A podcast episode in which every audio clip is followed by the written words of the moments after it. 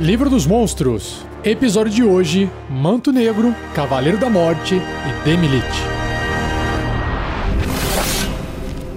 Regras do D&D 5e. Uma produção RPG Next.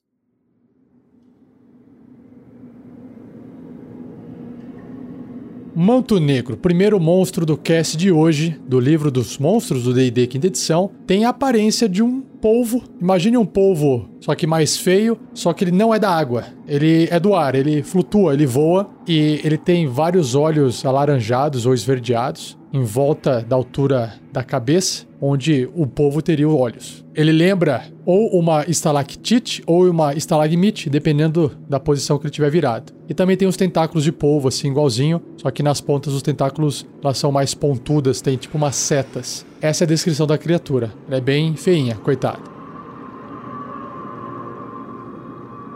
E o livro descreve o manto negro da seguinte forma: O manto negro se prende ao teto de cavernas, permanecendo perfeitamente imóvel enquanto aguarda que criaturas passem embaixo dele. Agora faz sentido a descrição da imagem. À distância, ele pode se passar por uma estalactite ou uma protuberância rochosa. Então ele cai do teto e se desenrola, cercando-se com escuridão mágica enquanto engolfa e esmaga sua presa. Essa escuridão mágica lembra um pouco aquela tinta que o povo solta na água. Os mantos negros são encontrados por todo o subterrâneo, mas eles são igualmente comuns na Umbra. Umbra é o Shadowfell, é outro plano. Prosperando no reino escuro, eles preenchem um nicho ecológico similar ao dos morcegos no plano material. Ah, não é dos povos, é do morcego então.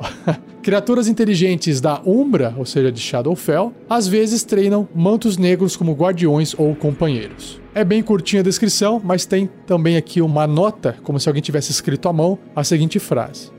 Me lembre novamente, por que, que nós estamos nessa missão?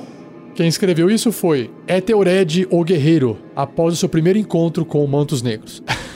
já ficou estressado já, coitado. Bom, se a descrição é curta do Manto Negro, já adianto que a sua ficha, o seu quadro de estatísticas não é. Então vamos lá.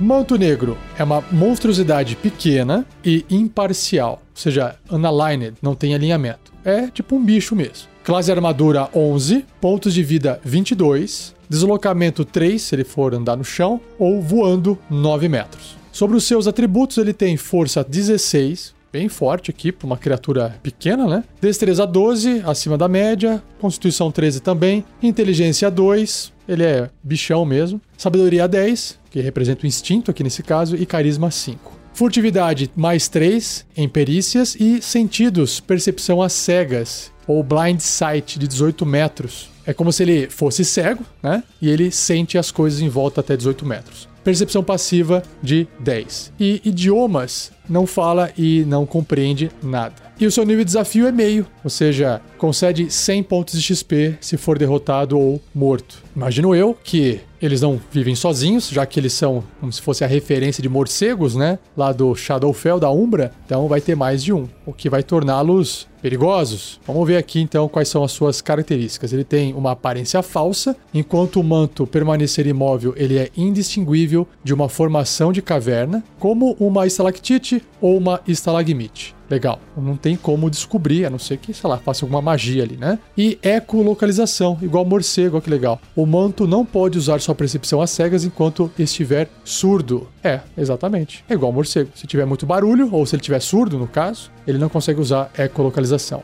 E sobre suas ações, ele tem duas: esmagar, que tem uma descrição longa, e aura de escuridão uma vez por dia. Como é que funciona o esmagar? É um ataque corpo a corpo com arma, mais 5 para atingir, o alcance é um metro uma criatura. Se acertar, dá 6 de dano ou role um D6 e some 3, e o dano é de contusão, né, porque ele vai esmagar. E o manto se prende ao alvo, né, ele enrola assim no seu alvo. Se o alvo for uma criatura média ou menor, ou seja, provavelmente um aventureiro, e o manto tiver vantagem na jogada de ataque, ele se prende engolfando a cabeça do alvo. E o alvo também fica cego, incapaz de respirar enquanto o manto permanecer preso dessa forma. Que legal. Legal pra criatura, né? Um terror pra vítima. Enquanto estiver preso ao alvo, o manto não pode atacar outra criatura além do alvo, mas tem vantagem em suas jogadas de ataque. Claro, faz todo sentido. O deslocamento do manto se torna zero, né? Porque ele está preso na criatura, e ele não recebe qualquer benefício de bônus de deslocamento e se move com o alvo.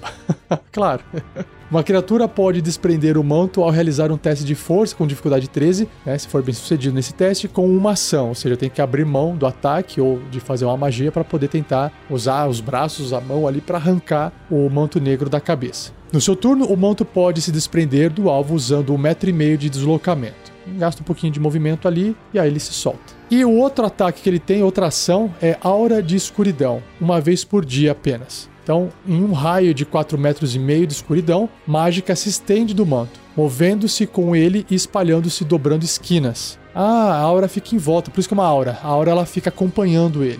A escuridão dura enquanto o manto mantiver a concentração até 10 minutos, como se ele estivesse se concentrando em uma magia. Legal. Ou seja, ele vai usar isso aqui no momento de atacar sua presa, né? A visão no escuro não consegue penetrar essa escuridão. Olha que legal. E nenhuma luz natural pode também iluminá-la. Por isso que ele tem visão às cegas. Se qualquer parte da escuridão se sobrepor com a área de luz criada por uma magia de nível 2 ou inferior, a magia criando luz é dissipada. Então tem que ser uma magia mais potente de luz para poder conseguir iluminar essa aura de escuridão do manto negro. Assim, é uma criatura para causar estresse nos aventureiros ali. Não é para interagir, não é para ter roleplay, é só para infernizar mesmo.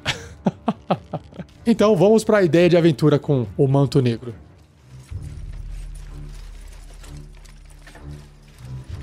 Bom, a melhor forma de se mostrar um manto negro em ação, imagino eu que seja um grupo de mantos negros que foram treinados para serem guardiões ou companheiros de algum outro NPC ou vilão. Então imagina alguém que mora numa caverna, alguém que está fazendo alguma coisa lá, os aventureiros chegam para conversar com essa pessoa, e aí essa pessoa se demonstra uma ameaça. Assim, imagina uma pessoa que claramente ela parece ser bem mais fraca do que todos os aventureiros juntos. Ela tá sozinha. Os aventureiros vão falar assim: olha, se renda, é, você tem que seguir a gente, você vai ter, você vai ter que ser julgado, você escapou, você não pode estar tá fazendo o que você está fazendo, é, venha conosco. E aí, na verdade, não é uma ideia de aventura, isso aqui é uma ideia de encontro, né?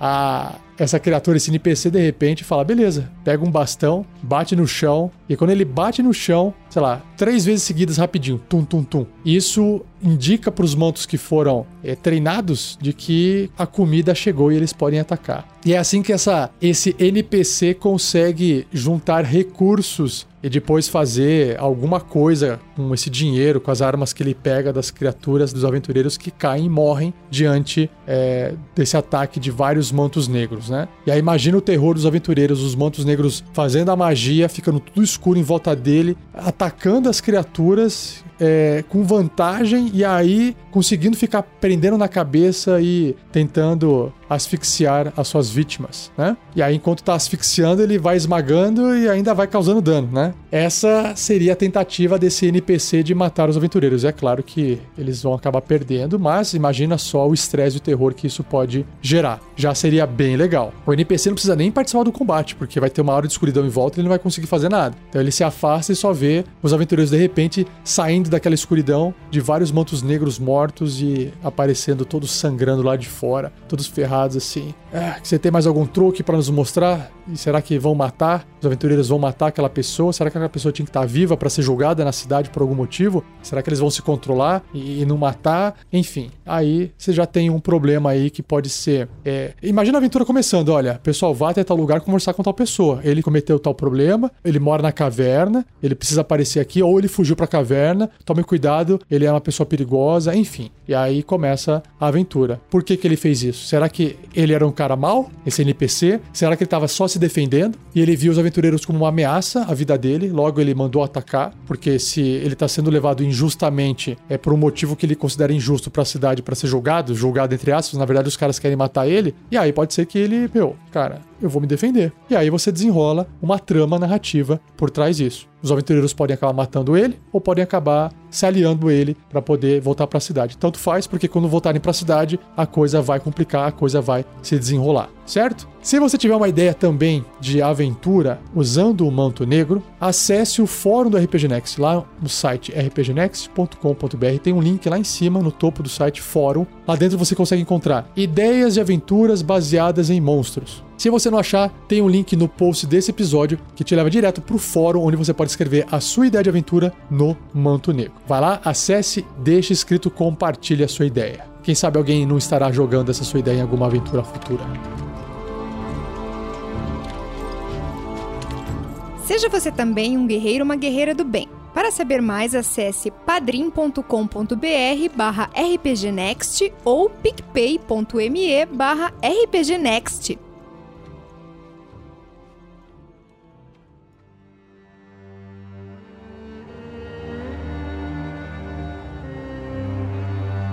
Próxima criatura é o Cavaleiro da Morte. Death Knight. Parece nome de banda de, de metal.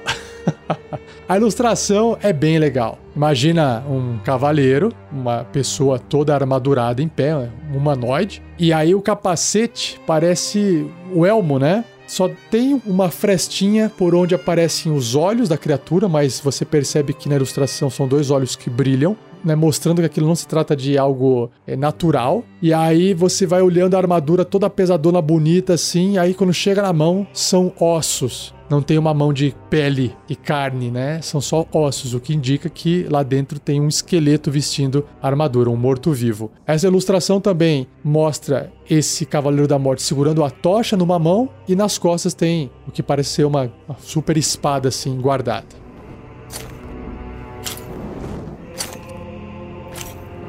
Descrição do Cavaleiro da Morte. Quando um paladino que caiu em desgraça morre sem buscar redenção, os poderes das trevas podem transformar o que foi certa vez um cavaleiro mortal em uma detestável criatura morta-viva. Um cavaleiro da morte é um guerreiro esquelético vestido em uma armadura de placas assustadora. Embaixo do seu elmo pode-se ver a caveira do cavaleiro com pontos luminosos malévolos queimando em suas órbitas. É, foi o que eu acabei de falar. Poder místico. O Cavaleiro da Morte mantém a habilidade de conjurar magias divinas. Olha só. No entanto, nenhum Cavaleiro da Morte pode usar sua magia para curar. Ah, acho que para poder causar dano, sim. Um Cavaleiro da Morte também atrai e comanda mortos-vivos inferiores, embora Cavaleiros da Morte que sirvam corruptores, os fientes poderosos, possam ser seguidores corruptores no lugar. Cavaleiros da Morte geralmente utilizam cavalos esqueléticos e pesadelos, que é aquele cavalo de fogo, como montarias. Que massa! É como se fosse o Cavaleiro da Morte, né? a morte cavalgando.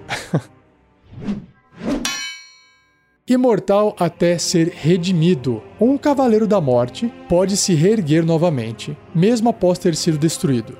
Apenas quando ele se reparar por uma vida de maldade ou encontrar a redenção, poderá finalmente escapar do seu purgatório de morte e vida e finalmente perecer. Oh, que bonito. Agora, como é que ele vai fazer isso? Aí eu não sei. Mas vou continuar lendo aqui.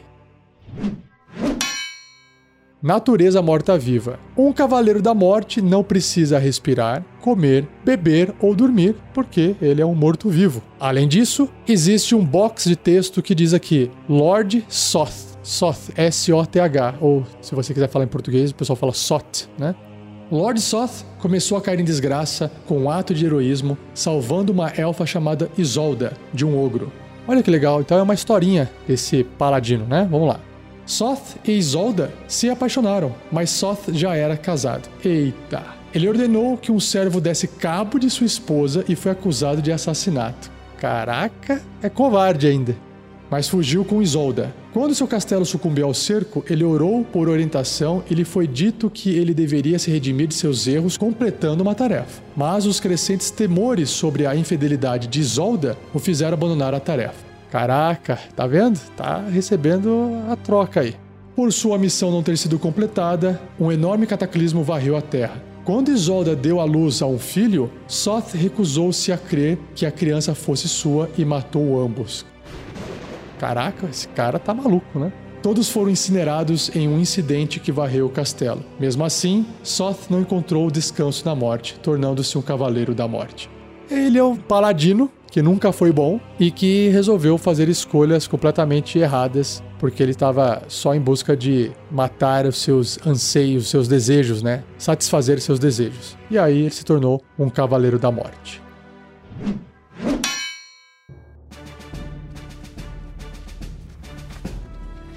Então, no bloco de estatísticas do Cavaleiro da Morte, aqui no livro, indica que ele é um morto-vivo médio, claro, de alinhamento caótico e mal. É, faz todo sentido para uma criatura que fez o que ele fez ali, né?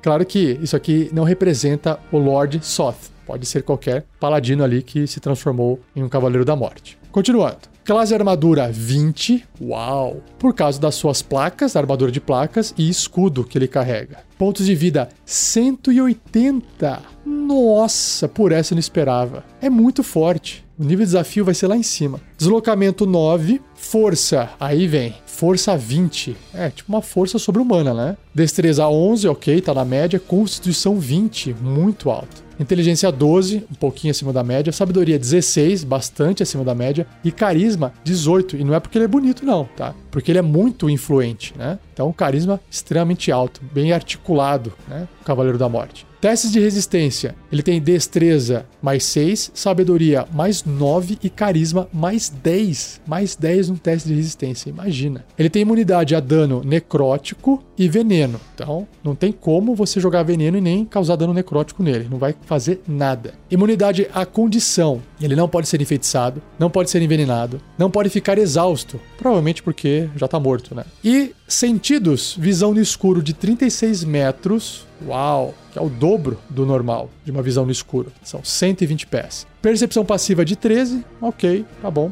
Idiomas, ele fala abissal e comum. E o nível de desafio é 17, concedendo 18 mil pontos de experiência para quem eliminar essa ameaça. Caraca, muito forte isso. Muito forte. Para uma criatura do tamanho médio, assim, é muito poder. Bom, vamos lá. Quais são as habilidades que ele tem aqui? Ele tem habilidades de conjuração, vai poder fazer magia. Ele tem uma habilidade chamada Marechal Morto-Vivo e Resistência à Magia. Vamos ver. Em conjuração, o cavaleiro é um conjurador de 19 nível. Uau!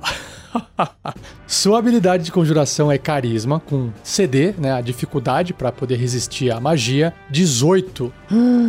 E mais 10 para atingir com ataques com magia. Uau! Ele possui as seguintes magias de paladino preparadas. Então, olha só, ele tem todos os níveis de magia de paladino, do 1 ao 5 nível. Então, no primeiro nível, ele tem 4 slots, 4 espaços. Ele pode fazer comando, duelo compelido, destruição, lancinante. No nível 2, ele tem três espaços de magia. Ele pode fazer arma mágica e mobilizar pessoa. No terceiro nível, também três espaços de magia, arma elemental e dissipar magia. Então, só tem essas duas magias ali. Como tem três espaços, ele pode fazer três vezes uma, duas vezes uma, uma vez outra e assim vai. No quarto nível, três espaços também: banimento, destruição, estonteante. E no quinto nível, ele tem dois espaços, mas tem uma magia só na lista, que é onda destrutiva, que causa dano necrótico. Legal. Sobre a habilidade Marechal Morto-Vivo, diz que, a não ser que o cavaleiro esteja incapacitado, ele e as criaturas mortas-vivas à sua escolha, até 9 metros dele, têm vantagem em testes de resistência contra características que expulsem mortos-vivos. Ou seja, é muito mais difícil um clérigo conseguir ser bem sucedido em expulsar mortos-vivos que estejam perto do morto-vivo do Cavaleiro da Morte aqui. Beleza. Por fim, resistência à magia. O cavaleiro possui vantagem nos testes de resistência contra magias e outros efeitos mágicos, o que dá uma vantagem para ele muito forte, porque ele já é um campeão de combate aqui, né? E aí, sendo resistente à magia ao mesmo tempo, e é foda. Curti demais. Bom, sobre as ações, ele tem três itens aqui: ataques múltiplos, espada longa, que é o ataque dele, né? E orbe de fogo infernal. que legal. Vamos ver. Ataques múltiplos. O cavaleiro realiza três ataques com espada longa. Três ataques, não dois, três. Uau. E como é que é esse ataque com espada longa? Ó, é um ataque corpo a corpo com arma. Mais 11 para atingir o alcance, um metro e meio, um alvo adjacente. Se acertar, 9 de dano. Você fala, ué, peraí, não é tanto dano assim, né? Um D8 mais 5 de dano cortante, é, porque é o dano da arma, mais a força dele ali. Tudo bem, mais o bônus de força. Ou pode ser 10 de dano, que é um D10 mais 10. Se ele tiver usando a espada com as duas mãos e tirar o escudo, né? Diminuir a sua defesa em dois do escudo, indo para 18 a sua classe de armadura. Só que aí tem aqui uma vírgula, mais 18, 4d8 de dano necrótico. Aí sim, aí faz sentido. É um puta dano. 4d8 de dano necrótico ainda. Meu Deus. Então vamos lá. E aí, se a espada não fizer o trabalho, porque lembre-se que ele faz três ataques com a espada. E ele pode fazer três ataques em cima da mesma pessoa. Então, se uma pessoa resistir a três ataques, que ele tem mais 11 para acertar. Ele ainda pode usar a orbe de fogo infernal uma vez por dia. Ó. O cavaleiro arremessa uma bola de fogo mágica que explode num ponto que ele possa ver até 36 metros dele, 120 pés. E aí essa bola que explode, ela tem ali um raio de 20 pés ou 6 metros. Então, cada criatura dentro dessa esfera de raio de 6 metros, centrada no ponto, claro, deve realizar um teste de resistência de destreza, igual uma bola de fogo normal. A esfera se espalha, dobrando esquinas, claro, porque fogo dobra esquinas, e a criatura sofre 35, ou seja, 10 d6, 10 dados de 6 fases de dano de fogo e 35, que são mais 10 d6 de dano necrótico. Nossa, se falhar na resistência ou metade desse dano, se obtiver sucesso. Então são, em termos de dano total, 20 dados de 6 faces. É uma baita bola de fogo, é para limpar, é para varrer o campo de batalha. Fantástico. E por fim, reações. Ele tem aqui um tipo de reação, ou seja, ele pode fazer isso quando não for a vez dele e quando ele tiver ainda uma reação para utilizar. Se chama aparar, que é o parry, tipo colocar a espada ou escudo diante de um ataque e interromper o ataque inimigo, né? O cavaleiro adiciona 6 à sua CA contra um ataque corpo a corpo que poderia atingi-lo. Então, de repente, alguém fez um ataque e tirou 22. Ou seja, acima de 20, né? 20 ou mais. Então, 20, por exemplo, vai acertar ele. Então, ele usa essa reação, soma 6, indo para 26, e aí ele consegue bloquear. Para tanto, o cavaleiro deve poder ver o atacante estar empunhando uma arma corpo a corpo. Então, ele vai aparar com a espada ou qualquer outra arma corpo a corpo, e não com o escudo. Se bem que o escudo ele pode ser usado como uma arma improvisada corpo a corpo, então não vejo problema, tá? Ele pode ser considerado uma arma corpo a corpo, o escudo, tá? Não faria sentido não poder aparar com o escudo, né? Fantástico. Que ótimo! Isso é muito bom. É só contra aquele ataque, ele, como é uma reação, ele pode usar uma vez só. Mas isso já dá aquela sensação de parei seu ataque. Imagina um bárbaro fazendo seu ataque mais poderoso. Tirei 20, tirei 22, acertei. Nada. Ele levanta a espada e bloqueia o ataque. Imagina o terror dos aventureiros. Me empolguei aqui com o Cavaleiro da Morte.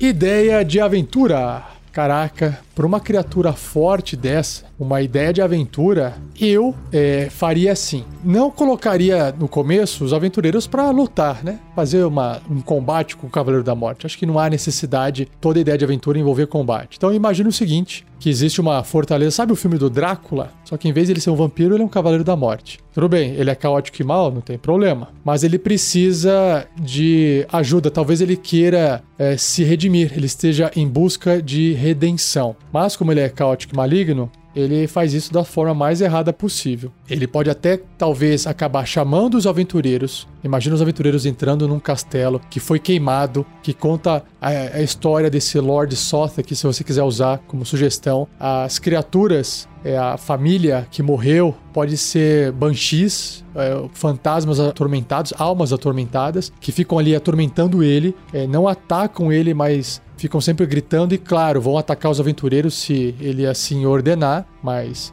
Imagina essa cena, né? Uma criatura extremamente atormentada, um cavaleiro que fica ali sentado no seu trono sozinho, parado, faça chuva, faça sol, é, tá nevando, tá no inverno, tá tudo cheio de gelo lá dentro, ele continua lá parado, não precisa se mexer. E aí os aventureiros chegam, ele se mexe, conversa, passa uma missão para eles, se eles tentarem em algum momento atacar esse Cavaleiro da Morte, com essa defesa dele alta, com a reação de aparar, com a resistência à magia que ele tem, não precisa colocar aventureiros de nível alto, né? De repente os caras, ah, dispara uma flecha para o que ele faz. Cara, bate assim na armadura e quebra a flecha, não acontece nada. para mostrar assim o poder dele, né? E aí os aventureiros não vão acabar lutando com uma criatura que seja tão forte. Mas a ideia é essa. O cara, ele é tão forte que ele pode falar assim, olha, ou vocês fazem essa missão para mim, ou vocês vão morrer aqui e vão se tornar criaturas mortas-vivas ao meu lado e vão lutar para sempre do meu lado. E aí ele cria um exército se ele quiser, né? E aí os aventureiros têm que falar assim: olha, tá bom, a gente aceita a missão, vamos lá fazer essa missão. E aí os aventureiros no meio do caminho é, não querem fazer essa missão. Essa missão pode ser de assassinato, pode ser é, missão de roubo. Mas por quê?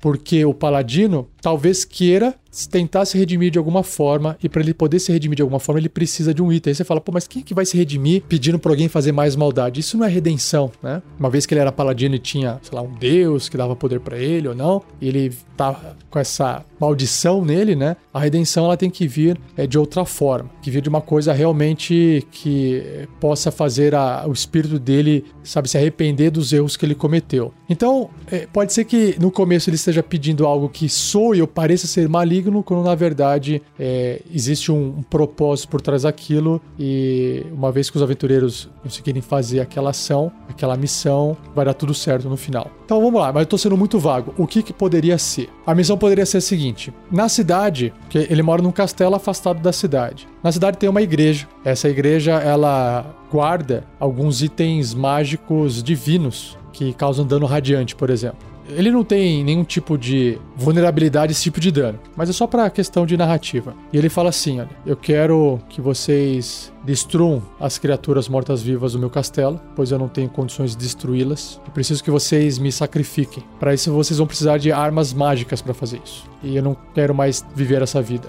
Só que para isso vocês vão ter que ir até a igreja e pegar essa arma. Aí os aventureiros, tá bom, vamos lá.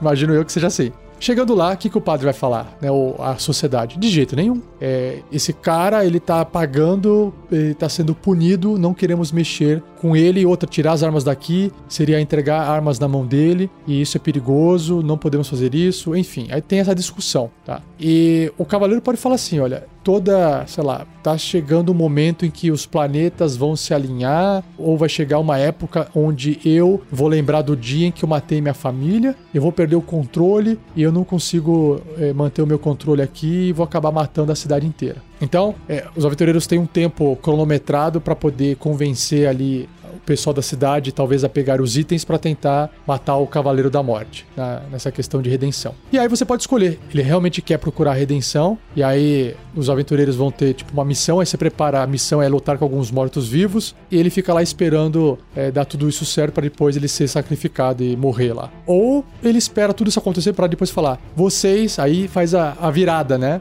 Olha só, vocês são dignos de serem meus novos servos infernais. Agora vou matá-los e vocês virarão mortos-vivos na sequência. Só que aí os aventureiros já eliminaram toda a ameaça em volta, né? De mortos-vivos. Será que eles vão aguentar lutar contra esse Cavaleiro da Morte? O nível de desafio dele é muito alto, né? Mas aí cabe ao mestre, se quiser, diminuir os pontos de vida, diminuir é, alguma coisa nele, enfraquecer ele de alguma forma. Ou os itens mágicos são fortes o suficiente para poder compensar esse combate contra o Cavaleiro da Morte. Ou não pode ter combate nenhum, chega no final e vocês acabam conseguindo ajudar esse Cavaleiro da Morte. Pode ser também. Tá aí uma ideia de aventura. Também todas elas funcionam como um one shot, né? Uma aventura de uma tarde só. Se você tiver uma ideia, compartilhe a sua ideia de uma aventura usando o Cavaleiro da Morte. Escreva no fórum do RPG Next.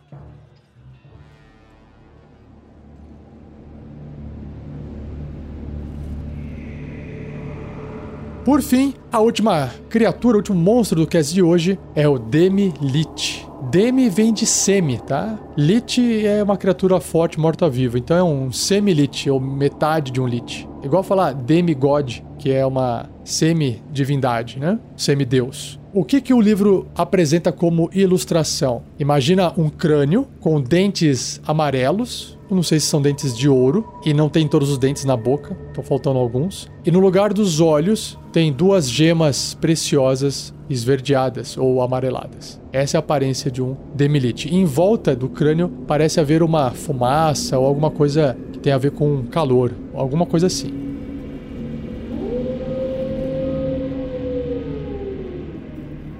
Qual é a descrição que o livro traz sobre o Demi-Lich? A imortalidade concedida a um Lich dura apenas enquanto ele alimentar sua filactéria com armas mortais. Oh, que legal! Filactéria é uma espécie de artefato onde uma criatura protege a sua vida dentro desse objeto. Se esse objeto for destruído, a criatura também é destruída. Continua. Se ele falhar em cumprir essa tarefa, ou seja, em alimentar a filactéria com almas mortais, seus ossos se tornam pó até restar apenas uma caveira. Ah, que legal. Então tá contando a história de um Lich, tá certo.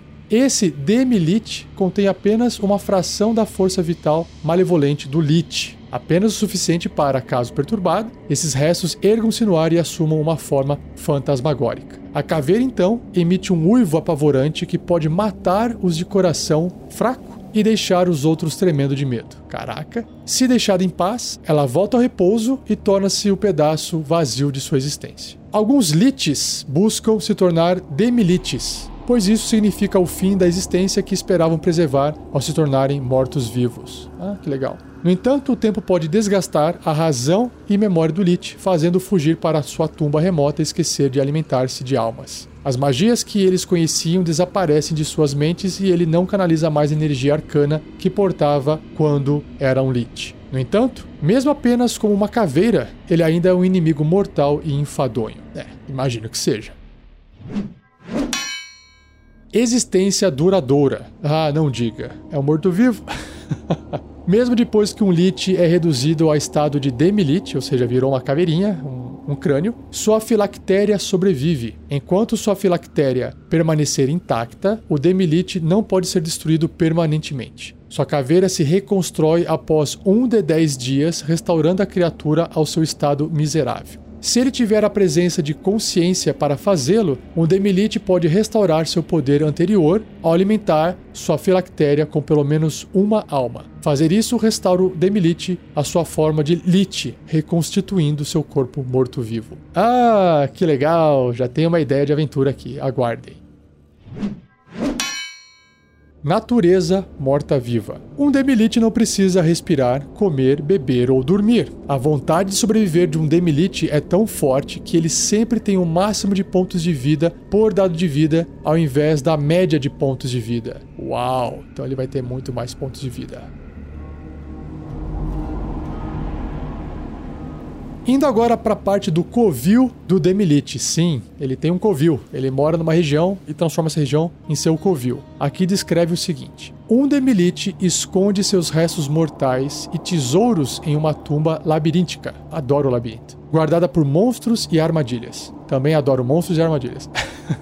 no coração desse labirinto descansa a caveira do Demilite e o pó dos seus outros ossos. Ah, olha só. Em sua cripta, um Demilite tem acesso às ações de Covil e a usos adicionais de suas ações lendárias. Vamos ver. Seu covil inteiro também possui características únicas. Um Demilite em seu covil tem um nível de desafio 20. 20.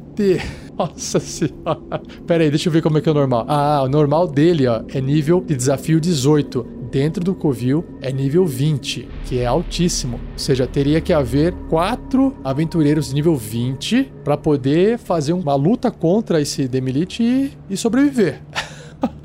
Imagina, o que, que é um nível de desafio 20? Concede 25 mil pontos de experiência.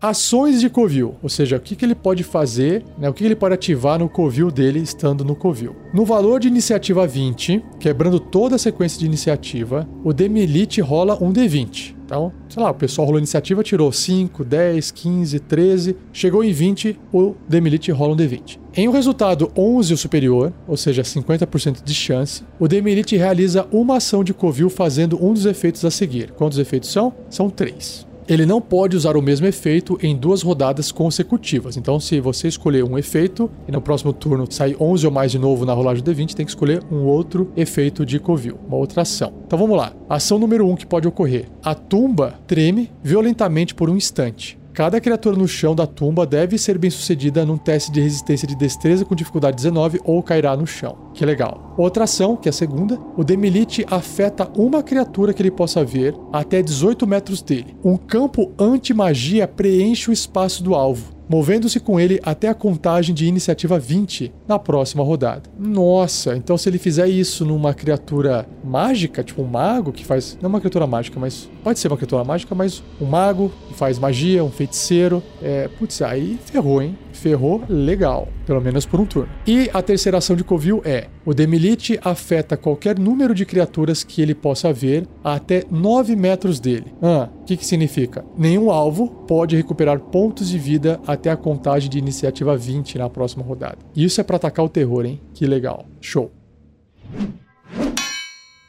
E tem mais. Traços do Covil. A tumba de um Demilite pode ter qualquer ou todos os seguintes efeitos ativos. Então temos três aqui. Ó. A primeira vez que uma criatura não maligna entrar na área da tumba, a criatura sofre 16, ou seja, 3d10, se quiser rolar o dado, de dano necrótico. Que legal. Já dá para criar só a tumba aqui, já sofre dano na hora que entra ali, né? Que legal. Traço número 2. Os monstros na tumba têm vantagem em testes de resistência para não serem enfeitiçados ou amedrontados e contra características que expulsem os mortos-vivos, que é o Turn Undead. Uau. E por fim, a tumba é protegida contra a viagem mágica de criaturas não autorizadas pelo Demilite. Tais criaturas não podem se teletransportar para dentro ou para fora da área da tumba ou usar viagem planar para entrar ou sair. Claro que tem que fazer isso para evitar que aventureiros superpoderosos quebrem a dificuldade do encontro. Né? Efeitos que permitem teletransporte ou viagem planar funcionam dentro da tumba, contanto que eles não sejam usados para sair ou entrar na área da tumba. Ah, faz sentido. Legal. E, para finalizar aqui, se o Demilite for destruído, esses efeitos permanecem num período de 10 dias. Ou seja, os traços do Covil permanecem ativos por 10 dias. Ainda na descrição e na história sobre o Demilite, tem aqui um box de texto que tem o seguinte título: A Sererac e seus discípulos. Tem uma historinha, vamos ver. Ó.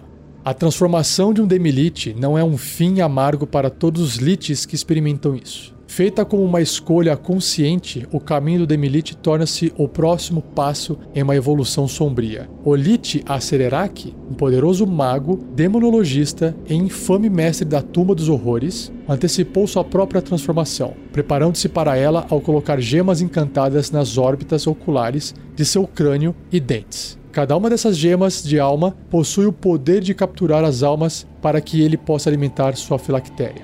Nossa, que legal. A Cererak abandonou seu corpo físico, aceitando que ele apodrecesse e se dissolvesse em pó enquanto ele viajava pelos planos como uma consciência desencarnada. Caso a caveira, que é seu último resto físico, seja perturbada, suas gemas irão reivindicar as almas dos intrusos insolentes de sua tumba, magicamente transferindo-as para sua filactéria. É, claro, tá aqui uma aventura, né? Litis, Litis que seguiram o caminho de Acererak acreditam que, ao ficarem livres de seus corpos, eles podem continuar suas buscas por poder além do mundo mortal. Como seu patrono fez, eles preservam seus restos dentro de câmaras bem guardadas, usando gemas de alma para manter suas filactérias e destruir os aventureiros que perturbarem seus covis. Que legal. A Cererak, ou outro Demilite, como ele, possui um nível de desafio 21 33 mil pontos de XP, ou nível de desafio 23, 50 mil pontos de XP em seu Covil, e ganha as seguintes opções de ação adicionais. Caraca, tá piorando aqui a situação ainda. Aprisionar alma, então é uma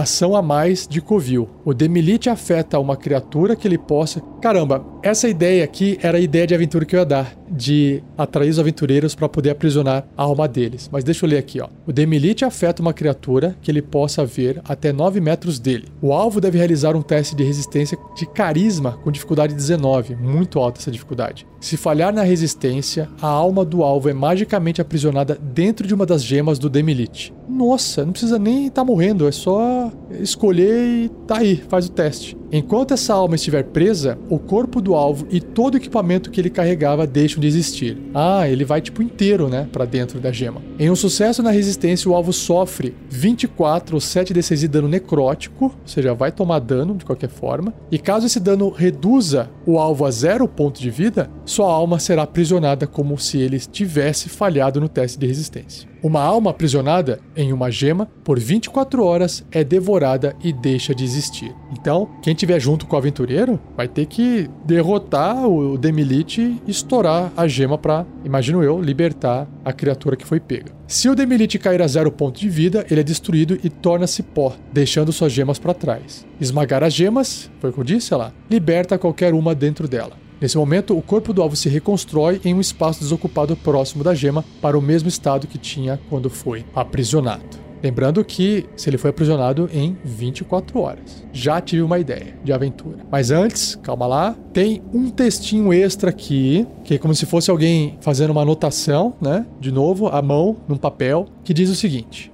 Eu, Acereraque, o Eterno, apresento a você a sua desgraça. Venha, tolos, roubem meus tesouros, se vocês ousam. Outros tentaram, todos falharam. De sua pele, tapeçarias serão feitas, e seus ossos irão enfeitar minha tumba. Apenas eu estou além do alcance da morte. Apenas eu sei o segredo da real imortalidade.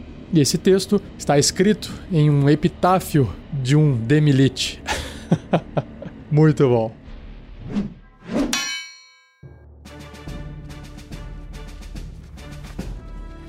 Vamos lá.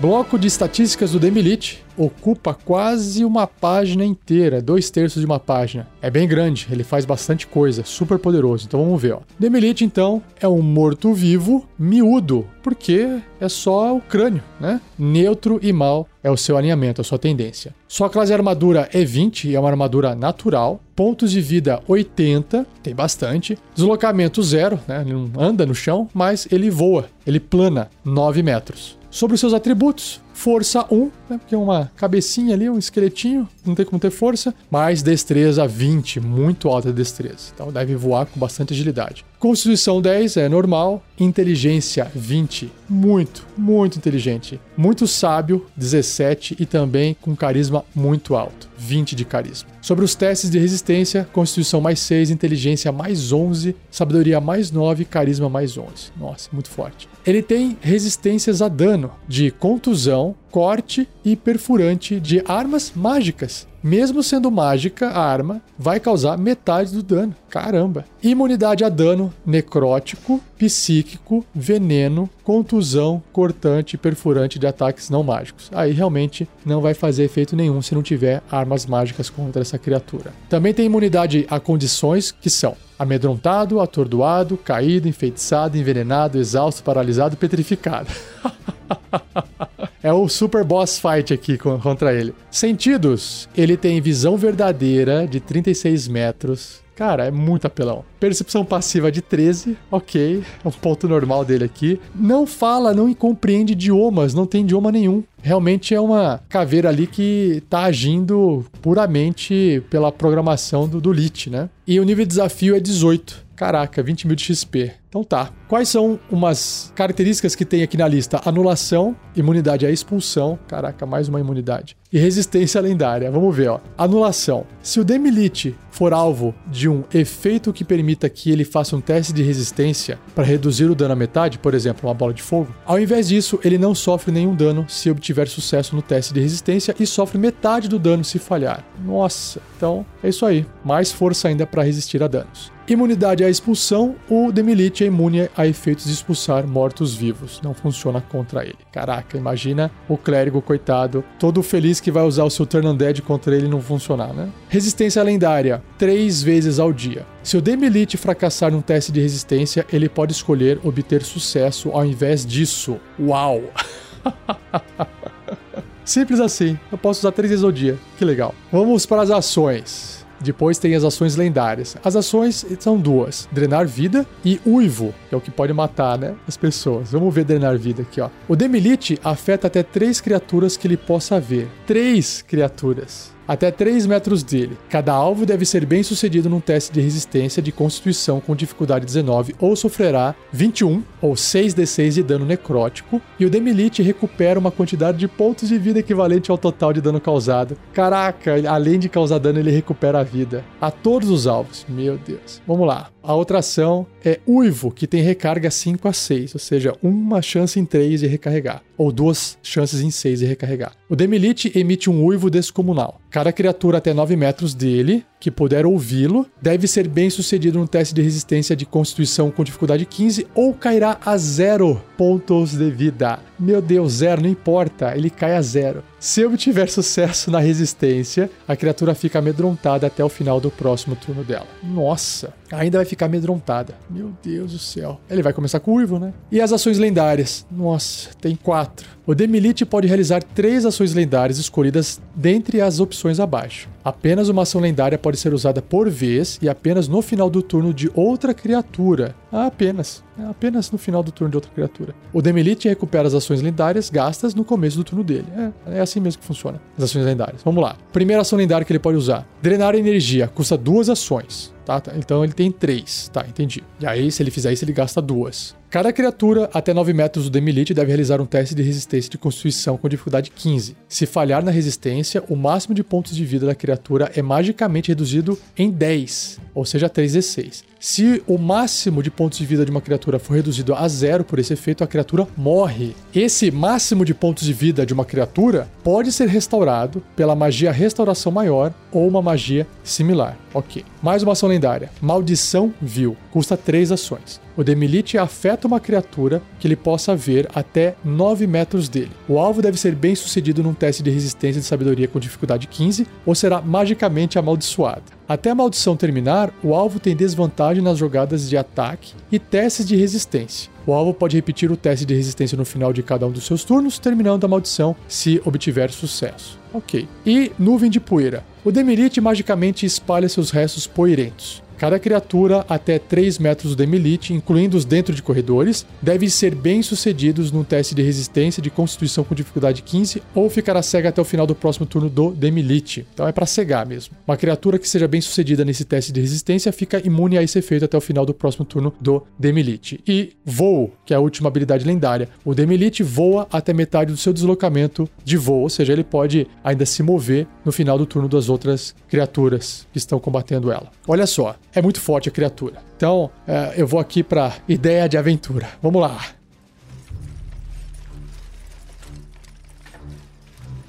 Uma ideia de aventura que eu teria é reunir os aventureiros que são no nível mais baixo, que apanhariam fortemente de um Demilite lá na sua catacumba, lá no seu covil, mas fazer com que eles tenham que ir até lá porque é, um reino acabou enviando muita gente para esse labirinto para tentar recuperar alguma coisa, ou tem muito tesouro lá que é importante, mas os aventureiros não têm chance contra o Demilite em termos de nível. E aí, eles têm que encontrar alguma pessoa que tem muito conhecimento sobre é, Demilite, ou Lites, né? E aí, eles estudam, eles pesquisam, talvez eles tenham que pagar, é, eles vão coletando informação. Qual que é a ideia, mecanicamente falando? É que os aventureiros tenham acesso a 100% de como o Demilite funciona. Todas as suas habilidades lendárias, as suas ações, tudo, como ele funciona. E aí eles vão ter que bolar uma estratégia. Pessoal, é o seguinte, ó, vamos levar umas poções de restauração maior para poder recuperar a nossa vida, porque o Lich vai sugar a nossa vida. É, vamos levar uma magia para deixar a gente surdo, para a gente não ouvir o uivo dele. Então ele, a gente tem que chegar surdo no local para não ouvir ele gritando e a gente se ferrar.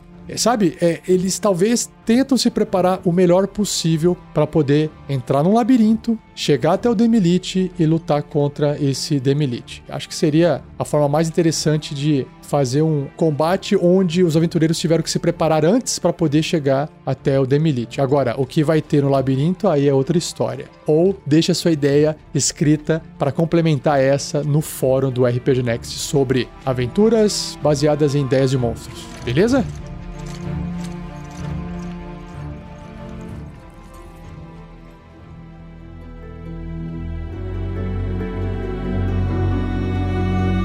E assim eu encerro mais um episódio. Foi um episódio longo, mas espero que tenha sido divertido. Espero que você tenha gostado. Se você tiver alguma dúvida, escreva para mim em rafael47@rpgnext.com.br ou deixe o seu comentário no post desse episódio. Compartilhe o episódio e agradeça mais uma vez a Gleico Vieira Pereira, o editor desse cast. Se você está gostando desses episódios e ainda não tem os livros do D&D, sugiro você dar uma pesquisada. Acesse o nosso link de afiliado no post desse episódio do gift set chamado Dungeons and Dragons Core Rulebook. São os três livros: livro do jogador, livro dos monstros e o livro do mestre, em inglês, tá? Dentro de um case bonitão, vem junto com um escudo do mestre e o conjunto desses três livros mais escudo do mestre em inglês na Amazon está num preço super bom. Ainda mais com a alta do dólar aqui no país. São cópias que não vão durar para sempre. Então aproveite, acesse o link que está no post do episódio, é um link de afiliados. Se você comprar através desse link, não vai ficar mais caro para você, mas você também ajuda o RPG Next porque a Amazon passa um percentual pra gente, tá bom? Acesse o post desse episódio e dê uma olhada lá, veja o que você acha. E